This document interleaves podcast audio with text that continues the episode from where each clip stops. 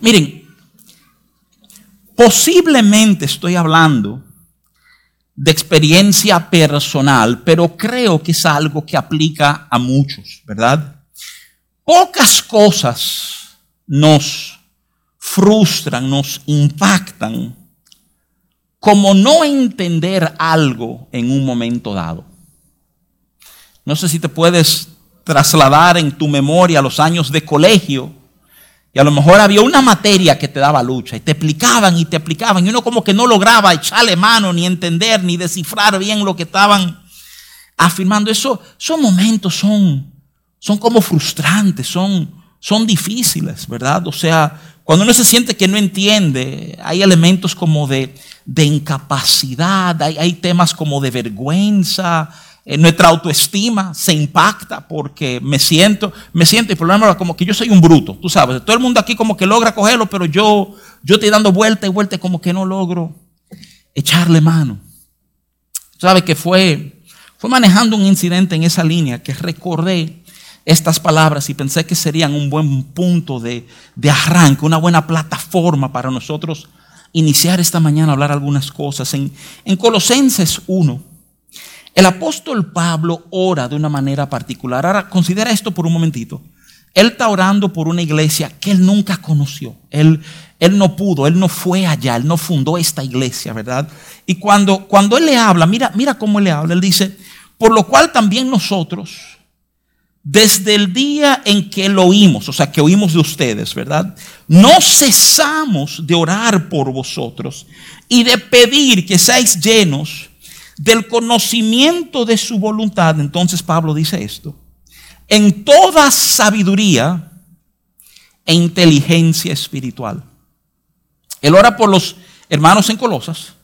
Y dice, yo necesito que ustedes sean llenos, que, que haya un conocimiento de su voluntad y que esto se manifieste en toda sabiduría y en toda inteligencia. Yo no sé la cantidad de veces que cuando yo me he sentido frustrado con algo, mi mente corre aquí y digo, ay Señor, dame sabiduría, dame inteligencia para, para este momento que me ha tocado manejar, donde no tengo mucha, mucha claridad, pero no niego que cuando me he quedado meditando sobre esto, digo, ¿qué oración más particular? ¿Qué oración más particular? Porque, porque se supone que Pablo no le está escribiendo a niños, le está escribiendo a gente grande, le está escribiendo a adultos. Y a estos adultos, a esta gente grande, el apóstol Pablo le está diciendo, miren, necesitan sabiduría, necesitan entendimiento. Entendimiento.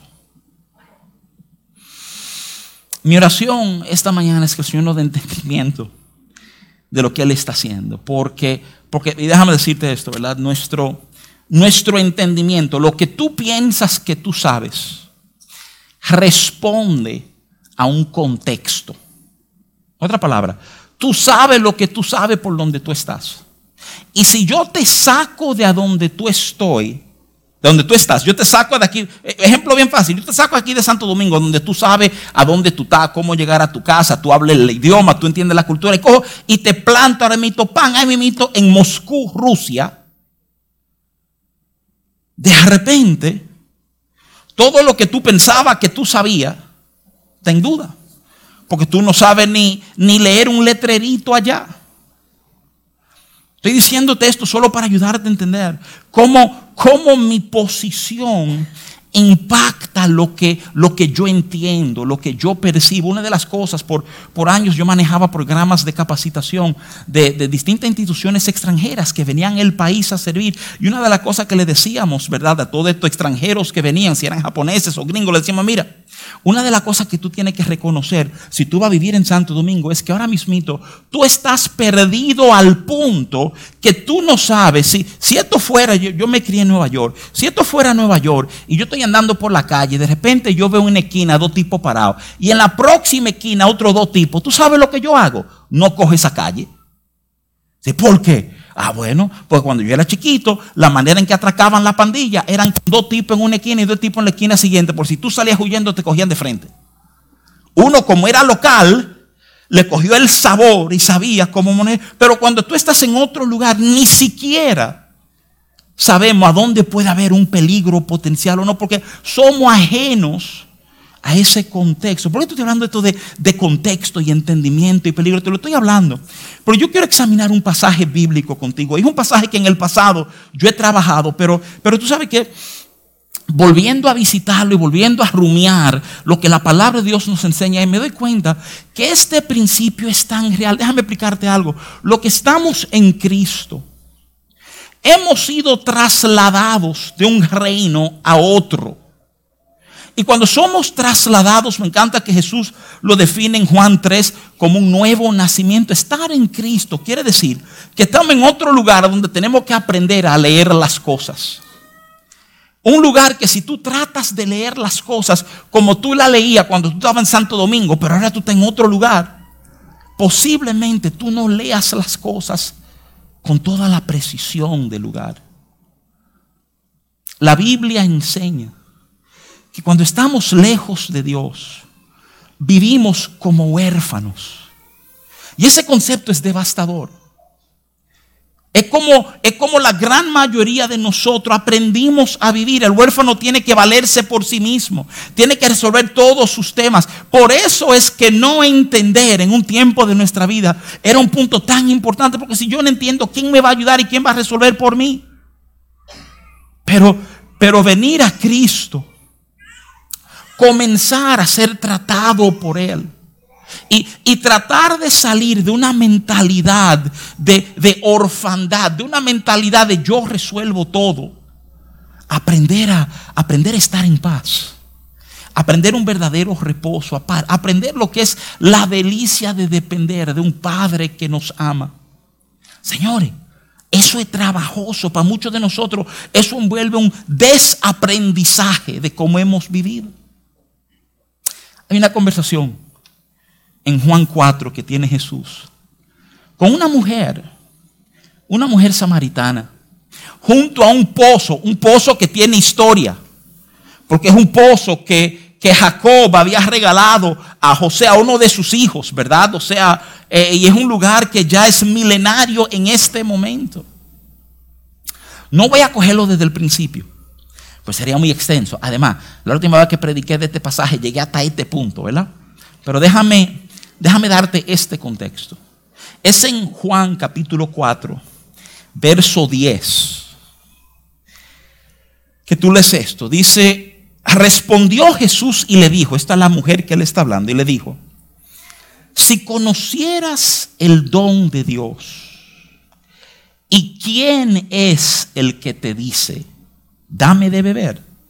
Tú le pedirías a él, tú le pedirías y él te daría agua viva.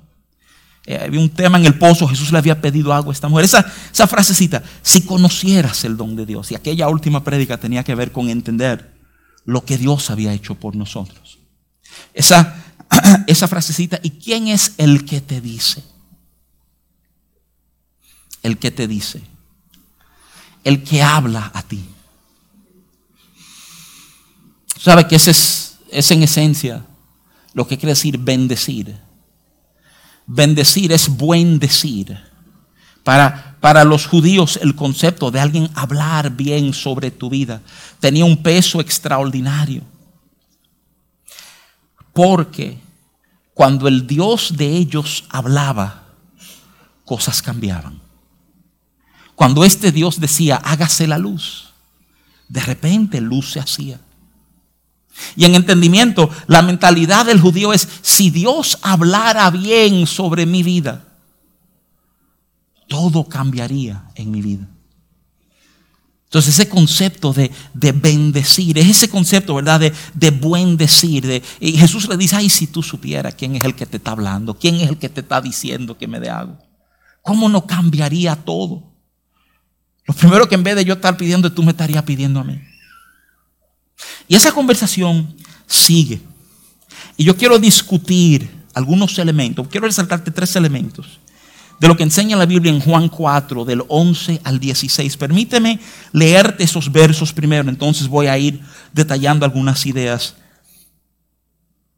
Acuérdate que lo último que Jesús le dice, si tú supieras quién te está hablando, tú me pedirías a mí. Esto es lo que la mujer responde. Dice, y la mujer le dijo en el verso 11, Señor, no tienes con qué sacarla y el pozo es hondo.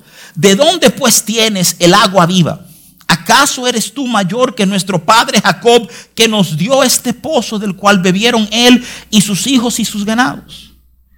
Respondió Jesús y le dijo, cualquiera que bebiere de esta agua, volverá a tener sed, mas el que bebiere del agua que yo le daré, no tendrá sed jamás, sino que el agua que yo le daré será en él una fuente de agua que salte para vida eterna. Y la mujer le dijo, Señor, dame de esa agua para que no tenga, para que no tenga yo sed, ni venga aquí a sacarla. Jesús le dijo, llama a tu marido y ven acá. ¿Eh? La conversación sigue y termina como en un giro, ¿verdad? Quiero, quiero resaltarte algunas ideas de este, de este intercambio, ¿verdad? O sea, eh, eh, a donde te leí al inicio, el verso 10, si tú supieras quién te habla, el tema es, el, es quién. El tema de estos versos, del 11 al 16, es, es cómo. Si lo primero es entender quién es Dios, esto es, esto es cómo Dios trata con nuestras vidas, ¿verdad? El verso 11 dice, la mujer le dijo, Señor, no tienes con qué sacarla y el pozo es hondo. ¿De dónde pues tienes? El agua viva. Qué rápido somos para ver obstáculos. Ella respondiéndole a Jesús, le dice, yo te voy a dar agua viva. Y dice, pero ese pozo es hondo, yo no veo que usted anda con una cubeta. Ese pozo es yo no sé cómo usted va a sacar ese asunto de allá adentro. El, el Evangelio de Marcos, solo de referencia te lo doy, capítulo 16, versos 3 y 4 nos narran diciendo, esto es lo que dice textual, dice, pero decían entre sí, son las mujeres que van a la tumba de Jesús. ¿Quién nos removerá la piedra de la entrada del sepulcro? Ese era el problema grande. Queremos ir a ver el cuerpo para terminar de ungirlo correctamente, la preparación, ¿verdad?, de la muerte y lo demás. Pero venían discutiendo, ¿cómo vamos a quitar esa piedra? Esto no es pasado. Que tú sabes que tiene que hacer algo, pero, pero hay un obstáculo de por medio. Tú me estás hablando de dame agua, pero tú no tienes cubo. Yo necesito ungir ese cuerpo, pero hay una piedra que está por delante.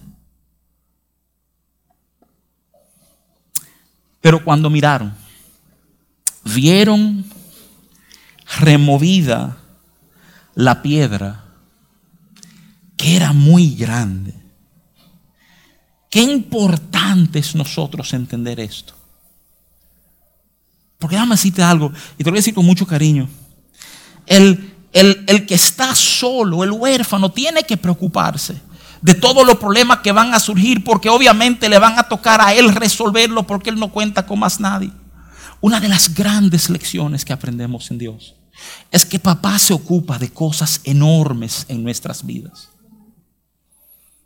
El libro de Proverbios, capítulo 21, verso 31 dice que, que el caballo se alista para la batalla, pero Jehová es quien da la victoria.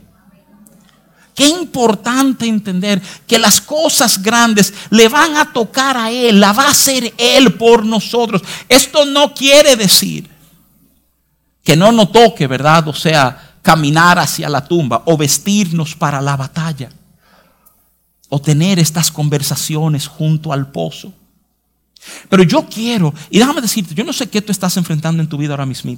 Pero algunos de nosotros que yo creo que estamos mirando piedras enormes en cierto pánico en nuestros corazones pensando, ¿cómo vamos a resolver esto? Por un momentito, déjame decirte que yo no creo que coincidencia que tú estés oyendo estas palabras hoy. Que tú puedas de alguna manera abrazar y entender, pero mira, acá es verdad. Yo no estoy solo. Qué cosa, qué cosa extraordinaria.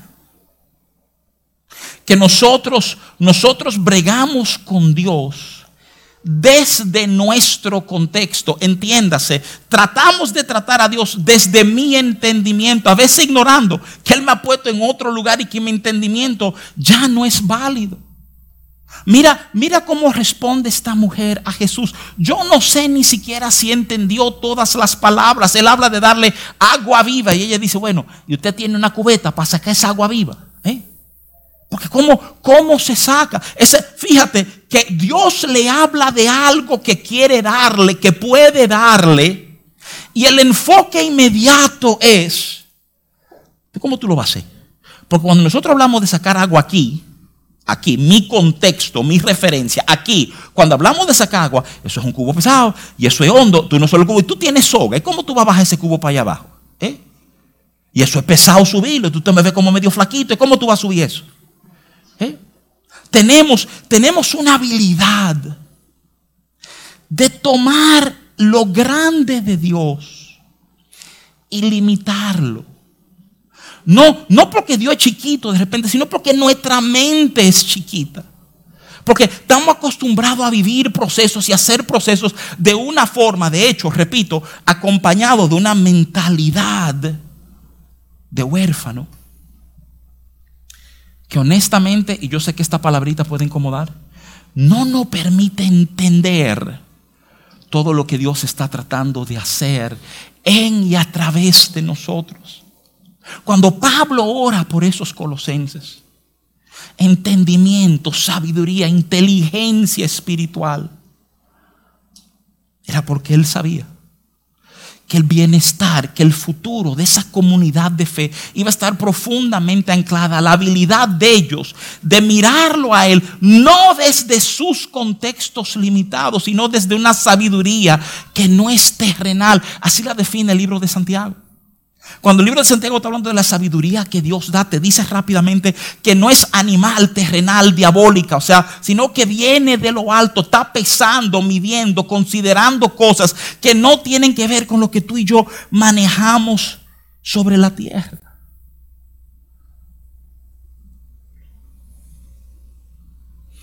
¿Con qué tú vas a sacar eso? Y ven acá. ¿Y acaso tú crees? Ahí le salió lo de samaritana de una vez.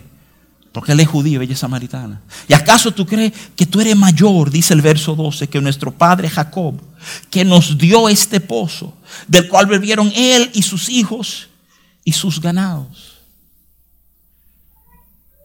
Es curioso que no es solo nuestro momento sino nuestra historia, nuestra tradición, lo que nos pone muchas veces a limitar lo que Dios quiere hacer. Este es un reclamo típico. No solamente se lo hace una mujer samaritana. Si tú coges a Juan capítulo 8, verso 35, tú oyes a un grupo de judíos que le dicen, ¿eres tú acaso mayor que nuestro padre Abraham, el cual murió y los profetas murieron? ¿Qué te hace a ti? ¿Quién te haces a ti mismo? Es en Juan 8, 58 al 59. Que Jesús responde, Jesús les dijo, de cierto, de cierto os digo, antes que Abraham fuese, yo soy. Antes que Abraham fuese, yo soy.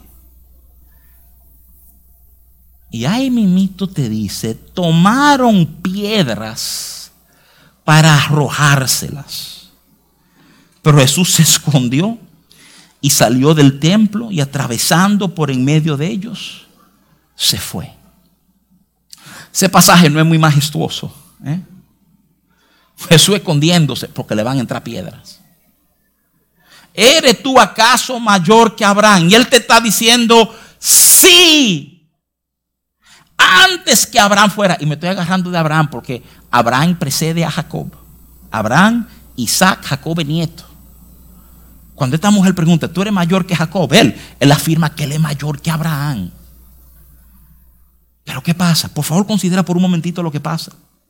Que cuando Jesús afirma que Él es mayor que Abraham, lejos de haber un asombro que dice, gloria a Dios, tú eres lo más grande que yo he visto, nuestras tradiciones se levantan de una manera que dicen, de lo que es un loco, un freco, un blasfemo. Porque así pesan nuestras tradiciones. No impiden de, ver, de valorar todo lo que Él quiere hacer con nosotros.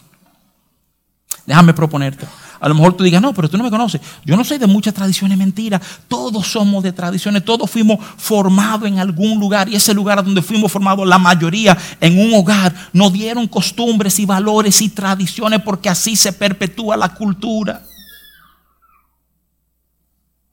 Y de nuevo, vuelve esta conversación en un pozo en el desierto de Galilea entre Jesús y una mujer samaritana. La idea de que ahí se estuvieran discutiendo verdades como esta. Tú estás, tú cogido, tú estás, tú anclado en tu tradición.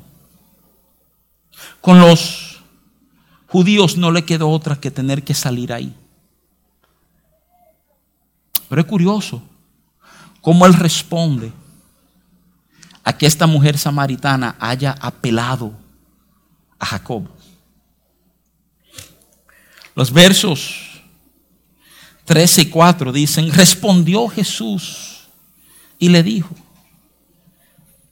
él no toca el tema de Jacob, él sigue en el agua, cualquiera que bebiere de esta agua volverá a tener sed, mas el que bebiere del agua que yo le daré no tendrá sed jamás, sino que el agua que yo le daré será en él una fuente de agua que salte para vida eterna.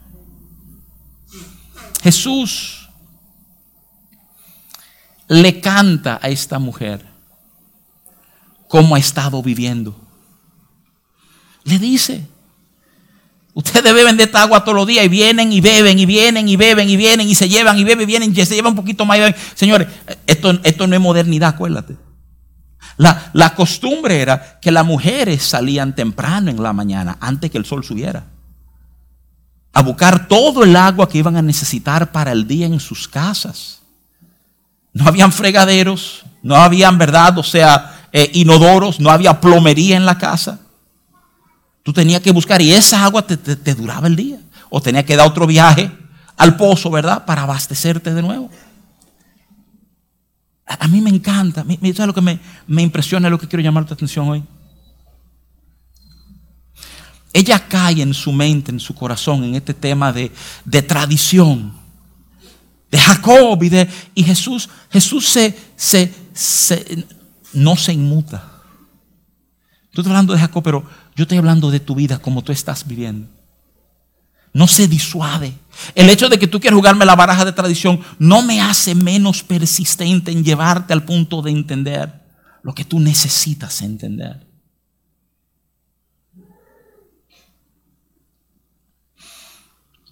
Yo creo que algunos de nosotros nos encontramos en esa etapa de trato con el Señor. Hemos respondido con nuestro entendimiento y nuestras tradiciones y el Señor te sigue susurrando, pero espérate, espérate. Es que esta agua, como tú lo estás haciendo ahora, como tú lo estás haciendo ahora, eso, eso no, no, no, no deja nada. Y es curioso, porque parece ser que cuando Él le habla de esta forma, ahí hay como algo que, que toma el corazón de ella, ¿verdad? Ella, ella responde a sus palabras o responde a un aspecto de su palabra. Y ella, ella lo, da, lo da a conocer, ¿verdad? O sea, el verso 15, la mujer le dice, Señor, dame de esta agua para que no tenga yo sed, ni venga aquí a sacarla, porque él habló de un agua. Oh, por favor, yo quiero que tú consideres esto. Mira, piensa esto por un segundito. Jesús, hablando con ella en el pozo, la conversación, la preocupación, la carga de ella, cómo vamos a sacar el agua del pozo. ¿Cómo lo vamos a sacar? Tú no tienes en la mano, ¿cómo tú vas a sacar el agua? Y Jesús le habla de que tú no entiendes. Si tú te atreverías a probar el agua que yo quiero darte, esa agua no hay que sacarla. Esa agua sube sola y salta. Y la respuesta de esta mujer es, dame de esa agua para yo no tener que venir aquí a buscarla. Dame, dame de eso que cambiaría mi, mi rutina diaria. Que me permitiría no tener que coger para este pozo todos los días para buscar lo que necesito. Ese detallito. Esto sube, esto brinca, esto brota. Se quedó con eso ella. Eso necesito para que no tenga que venir aquí a sacarla. De repente, ella entiende, dentro de su situación, ella entiende. se atreve, se atreve a imaginarse que algo puede ser diferente. Y que si hubiera una fuente, a donde en lugar de yo tener que venir y bajar una cubeta todos los días y sacar un agua y llevar carga toda esa agua, ¿eh? y que si hubiera una fuente, que el agua subiera así, ¿eh? y corriera y uno no tuviera ni que venir aquí a buscarlo. Hay algo en el trato de él que logra por lo menos sembrar la idea en ella de que algo puede ser distinto. Y entonces le suelta la bomba. Eso es lo que tú quieres, sí, eso, es lo que, eso es lo que... Ve, llama a tu marido y ven acá. Óyeme bien, te dije ahorita, porque cuando uno lo lee esa es la impresión que uno tiene, que Jesús le está cambiando el tema a la mujer de alguna manera. Ya en lugar de hablarle de agua, le está hablando del marido. Pero déjame simplemente decirte, antes de entrar en detalles, que Él no está cambiando el tema para nada. Él le está enseñando a ella cómo ella siempre ha vivido de esta manera, cómo tú siempre has vivido de una manera que tú buscas y bebe y queda con sed otra vez, y tú buscas y bebe y te queda con sed otra vez, y tú buscas y bebe y te queda con sed otra vez. Él está diciendo toda tu vida es de esta manera. Y todo eso se lo dice diciéndole simplemente, ve, busca a tu marido y tráelo. La Biblia nos da unos detalles sobre esta mujer. Y quiero, quiero compartirte uno de ellas. Me invito en Juan 4, verso 6. Ay, mito, esto no te lo leí. Yo comencé leyéndote el día y arrancamos ahí del 11 al 16. Pero oye el verso 6, dice así el verso 6. Mira qué detalle curioso. Y estaba allí el pozo de Jacob. Entonces Jesús, cansado del camino, se sentó así junto al pozo. Y oye estas últimas palabras. Era como la hora sexta. Acuérdate que los judíos comenzaban a contar el día desde las 6 de la mañana. La hora sexta es el mediodía. ¿A qué hora se da el encuentro de Jesús con esta mujer? Al mediodía. Ahora extraña. No en el día, obviamente todos los días tienen un mediodía. Extraña para estar sacando agua. Porque toda, toda la costumbre de estos tiempos nos es conocida. Tú sabes cuando se sacaba agua temprano en la mañana. ¿Y por qué? Porque no había un sol. Y tú tenés que cargar esta agua hasta tu casa otra vez. ¿Qué, qué había? ¿Qué pasaba? Por, ¿Habrá sido un mal día? Que esta mujer se le cogió algo en la mañana, lío en su casa y solo pudo llegar al mediodía. No. No es eso. Dice, pero pastor, ¿cómo usted sabe? Por la historia de ella. ¿Por quién es ella? Entonces, porque cuando Jesús le dice, busca a tu marido, va a salir algo a florecer. ¿Sabe lo que acaba en la superficie? Bueno, lo que pasa es que yo no tengo marido. Jesús le responde, bien dices, porque, porque el que tú tienes ahora ni siquiera es marido. Tú has tenido cinco y el que tú tienes ahora no es marido tuyo. Esta mujer no puede venir a buscar agua al pozo a las 6 de la mañana, porque se va a encontrar con las otras mujeres del pueblo. No puede ir a las 6 de la mañana, porque alguien la va a reconocer y alguien la va a señalar. Y su vergüenza va a ser grande. Y no va a tener respuesta para nadie. Y cosa de la vida va al mediodía cuando sabe que nadie en su sano juicio va a ir a sacar agua al mediodía. Y ahí se encuentra con Jesús. Ella es una mujer cualquiera. Y él es hijo del Dios Altísimo. Ella es una pecadora consumada. Y él sin tacha alguna.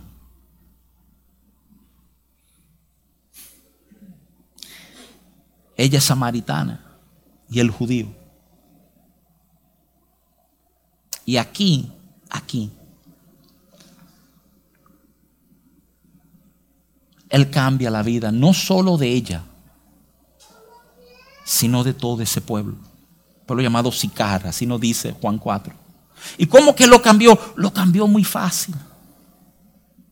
Cuando él le habla a la mujer de su marido, ella se rompe y se da cuenta que tú eres profeta. Tú estás hablando de parte de Dios a mi vida. Y cuando esa mujer se dio cuenta que esto es de parte de Dios, sus tradiciones comenzaron a caer.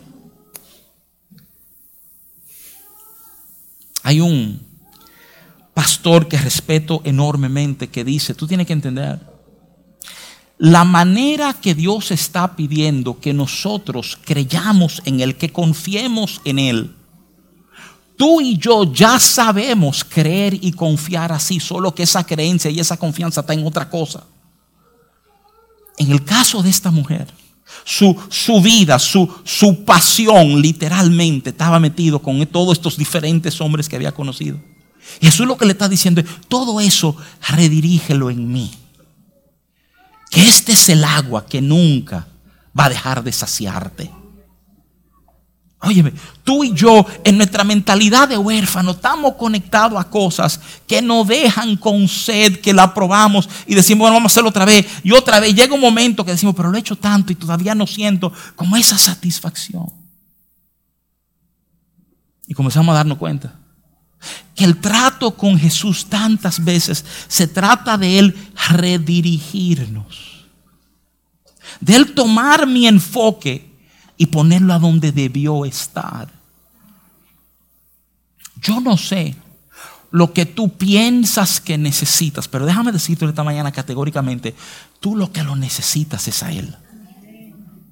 Y si esa misma fuerza que por decir yo necesito un nuevo trabajo, yo necesito pagar esta cuenta, si todo ese entendimiento de necesidad y de sed y de hambre lo claváramos en Él, nos encontráramos saciados de tal forma, oye, de que de tal forma que ya no solo estaríamos saciados, que nosotros seríamos fuentes que corren hacia otros.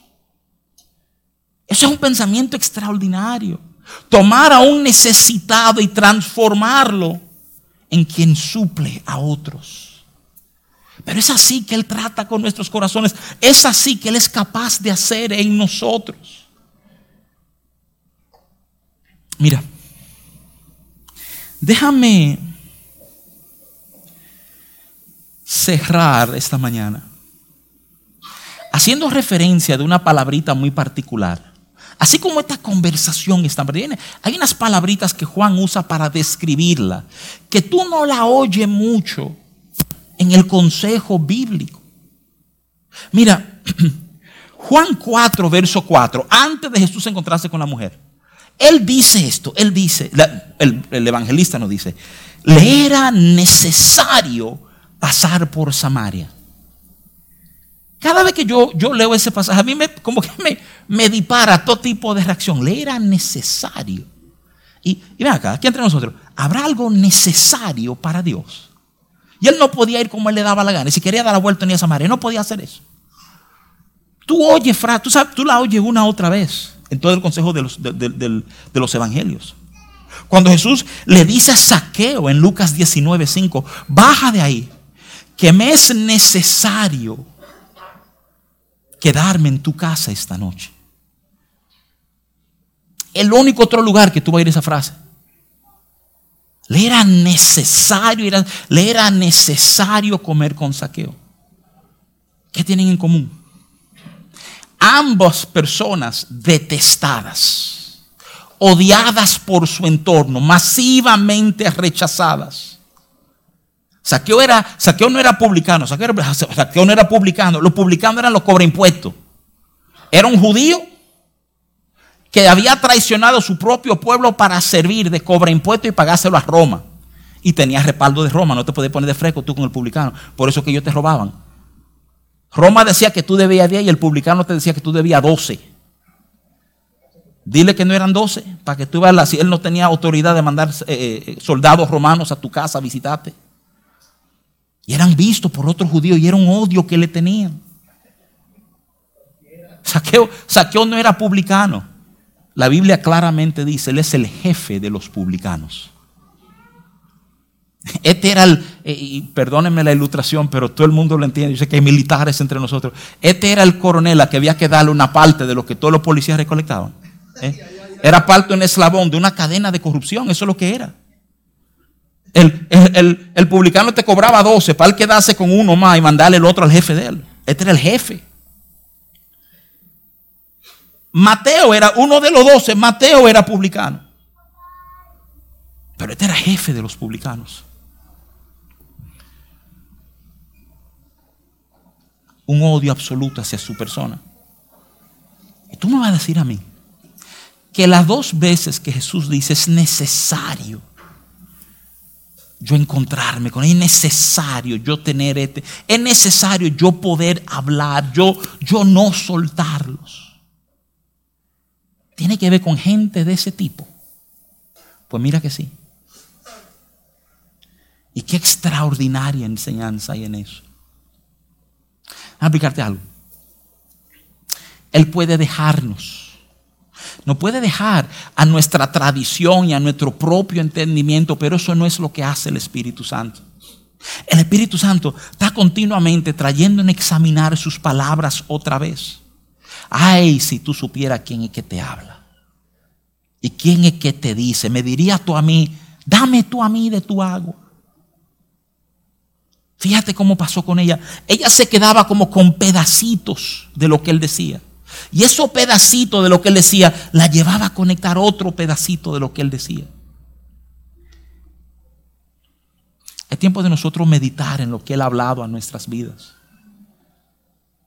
Yo creo que tú vas a encontrar, yo creo que te pasa en los mensajes, yo creo que eso pasa. Pero cuando la palabra de Dios es predicada, tú probablemente te agarras de algo del mensaje. Hay algo que tú oyes que dices, wow, yo, eso tiene que ver con mi vida, eso es para mí, eso me hace sentido. Y tú vas a tener que volver y oírlo otra vez a ver con qué conecta eso. ¿Cuál es el próximo eslabón que Dios tiene para lo que Él está armando en tu vida? Vamos a decirte hoy, decírtelo con claridad y con esto cierro. Hay un entendimiento que Dios está trayendo a tu vida. El entendimiento no es porque eres bruto. El entendimiento es porque en estas cosas de Él no vale lo que ya sabíamos. Tenemos que ser capaces de estar sentado en un pozo, estar frente a una piedra y entender que hay cosas que Él va a hacer en este proceso. Mira qué cosa, mira qué cosa. Estamos hablando del cómo, cómo Dios hace cosas. Y lo grande del asunto es que entender el cómo tiene que ver con estar muy cerca de Él. No es el cómo como nuestras mentes están acostumbradas a entenderlas. El cómo que tú y yo queremos allá en el mundo. Explícame el paso uno, el paso dos. Dime cuál es el quinto paso que tú vas a dar para yo saber lo que viene. Entender los pasos de Él tiene que ver con, con ven, ven mi hijo, siéntate aquí, respira, que tú vas a ver lo que vamos a hacer juntos. Y tú quieres adelantarte porque somos ansiosos y porque somos inseguros y porque tenemos temor al mañana. Déjame decirte algo, Él no le tiene temor al mañana. Él conoce tu mañana. Su invitación es a tú aprender a caminar con Él, a disfrutar el momento con Él, a respirar sabiendo que cada día tiene su afán. Y eso está bien porque cada día tú vas a estar conmigo. Si tú te has sentido afanado, es tiempo de revisar. Cuidado si no hemos quedado en que, hey, ¿cómo tú vas a sacar esa agua? Y no me he entendido que no hay que sacar esa agua, que es un agua que va a explotar para arriba y todo el mundo va a tener lo que necesita. Él anhela hacer cosas grandes en ti. Óyeme, en ti y a través de ti. Y es tiempo, tiempo de poner al lado hemos, lo hemos limitado. Yo siempre he dicho, siempre he dicho que, que, cuando tú vas a Juan capítulo 11, una de las cosas que me impresiona de esa narrativa de la resurrección de Lázaro, ¿verdad? Es que la persona que le echan los boches más pesados a Jesús son las hermanas de Lázaro. Son María y Marta. Si tú hubieras estado aquí, mi hermano no hubiera muerto. Le están diciendo, llegaste tarde, ya no hay nada que hacer. Sin embargo, las personas que más necesitaban ese milagro eran ellas. La que vocea, no, no quite la piedra porque tiene días muertos, ya lleve, es Marta. O sea, y eso es lo que iba a resucitarlo. No, nos volvemos obstáculos a lo que Él está tratando de hacer porque operamos desde un entendimiento estrictamente terrenal sin valorar lo que Él ha ido mostrando en nuestras vidas con Él. Siempre he creído que en nuestro trato con el Señor pasan una de dos cosas. O, óyeme bien, no volvemos un catalizador, algo que acelera el proceso de Dios en nuestra vida. Porque hay una apertura, un entendimiento, un hambre para fluir con Él. o nos volvemos lo que retrasa el proceso porque estamos operando desde un entendimiento bien atrasado. Como Pablo oró por los colosenses. Que en el conocimiento de su voluntad seamos llenos de toda sabiduría e inteligencia espiritual. Amén, hermanos.